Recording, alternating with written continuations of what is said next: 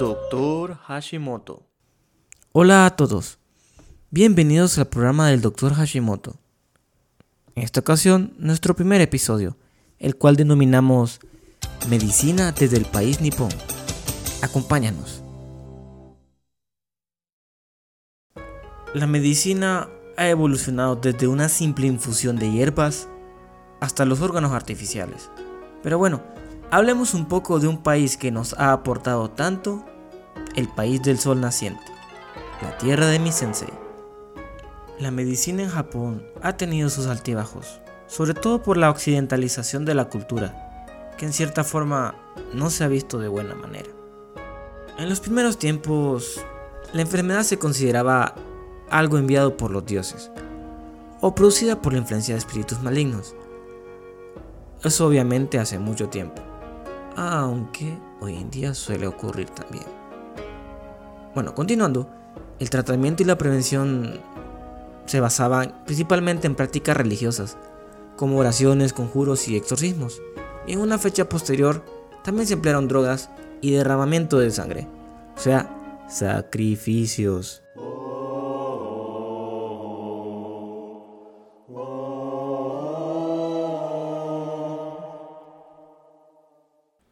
A partir del año 608 después de Cristo, cuando los jóvenes médicos japoneses fueron enviados a China para un largo periodo de estudio, la influencia china en la medicina japonesa fue primordial.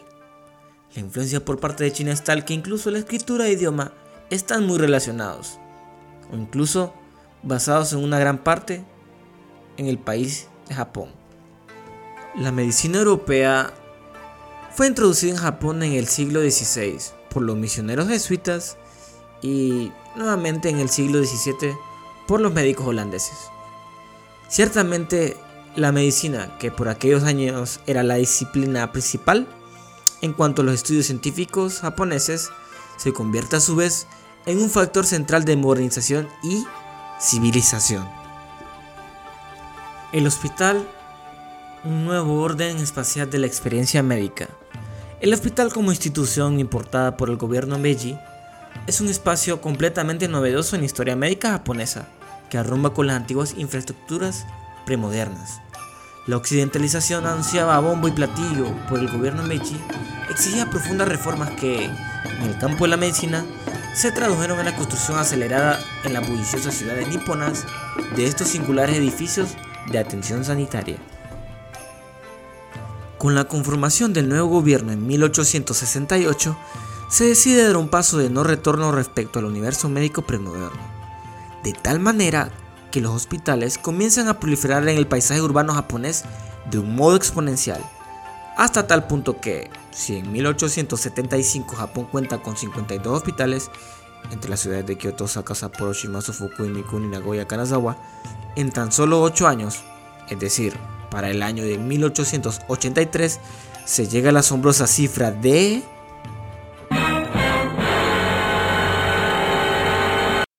625, hospitales. hospitales. hospitales.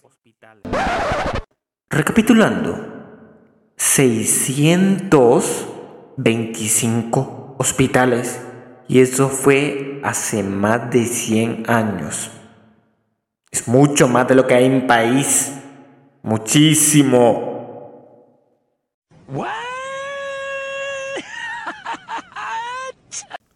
La historia de la medicina en Japón también ha cruzado tiempos sombríos. Ante el brote de cólera de 1878, el gobierno japonés autorizó el establecimiento de hospitales de cuarentena, llamados Hibyoin.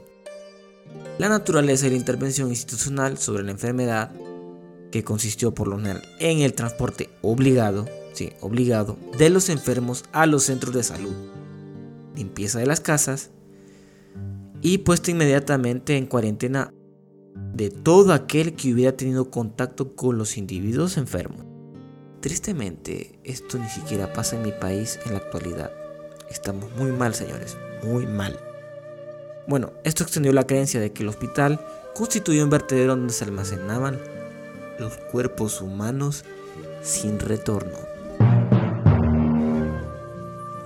Ante los dolorosos estragos de la infección, el malestar creciente que se manifiesta en la opinión pública se concentra sobre todo en la consideración médica de la vida humana, llegando incluso a evocar las ya clásicas distopías médicas de la literatura occidental en aquellos tiempos, cuando se asemeja a los hospitales como lugares horrendos, donde los médicos destripaban a los pacientes vivos y se vendían los hígados como medicina. Hmm, ¿dónde he visto algo similar? Ah, sí, con lo del líquido de la rodilla ante la pandemia actual. Si lo ven de esta forma, estamos pensando casi igual que hace 100 años. Estamos muy atrasados. El examen diagnóstico, el contagio o la manipulación anatómica de un cadáver era equivalente cualitativamente a la violación del cuerpo.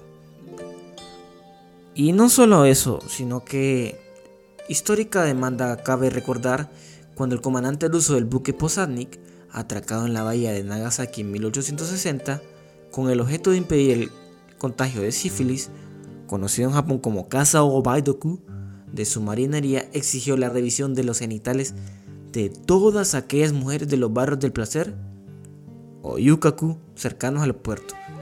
Aquí se suscita un problema político de relaciones internacionales que se resuelve mediante la aceptación del escrutinio físico y la demarcación sistemática tanto de establecimientos, en adelante conocido como prostíbulos de los navegantes rusos, como de colectivos femeninos autóctonos, a fin de protegerse de la sífilis.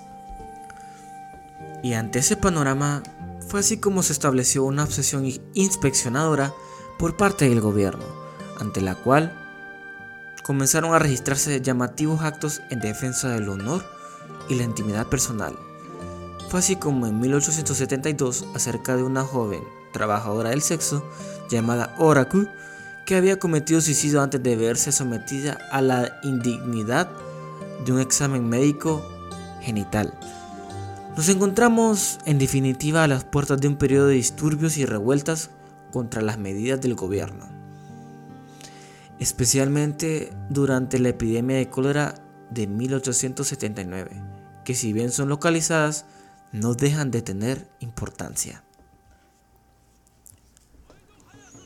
Así, en Niigata hubo una concentración de alrededor de mil campesinos exigiendo la clausura de los hospitales de aislamiento.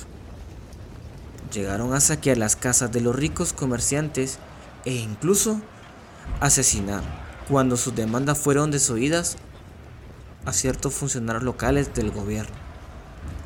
En Chiva, la violencia llegó a tal extremo que se asesinó a un médico de uno de estos hospitales, debido a que diseccionaba cadáveres con objeto de orientarlos al estudio anatómico. Se consintió la sustitución de los hospitales por las propias casas de los enfermos como lugares de aislamiento, mientras que por otra parte algunos colectivos acceden a apoyar mediante donaciones monetarias o de medicinas las políticas gubernamentales contra el cólera, pero en ningún caso se logró suturar el abismo irreversible que abre la política médica entre lo moderno y lo tradicional entre la cultura de la élite y la cultura de las masas.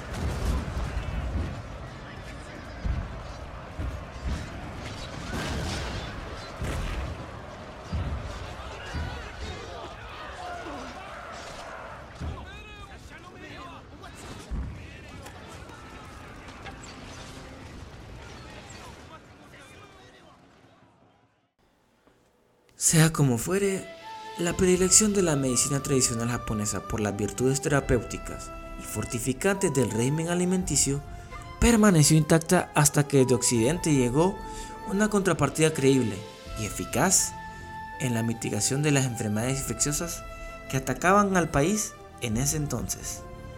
Ni la aplicación a principios del siglo XIX ciertos principios activos vegetales como la digitalis purpúrea o de Dálera, ni la instrucción a los rangakush en campos tan importantes como la farmacología, patología, anatomía o oftalmología, ni siquiera los avances de Otto Monique que introdujo la vacunación y el estetoscopio o de J.K. Vandenbroek en la enseñanza de técnicas quirúrgicas, de William Willis en medicina interna o de JLC Pompe van Merdeburg en la búsqueda de una vacuna para la viruela, consiguieron provocar una transformación profunda de las prácticas médicas japonesas.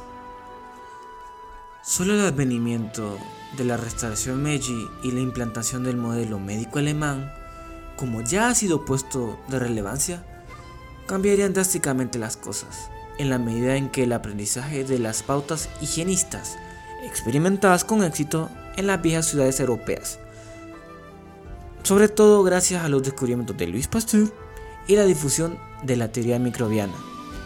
Japón, el país del sol naciente, tuvo muchos problemas, sobre todo al momento de occidentalizarse.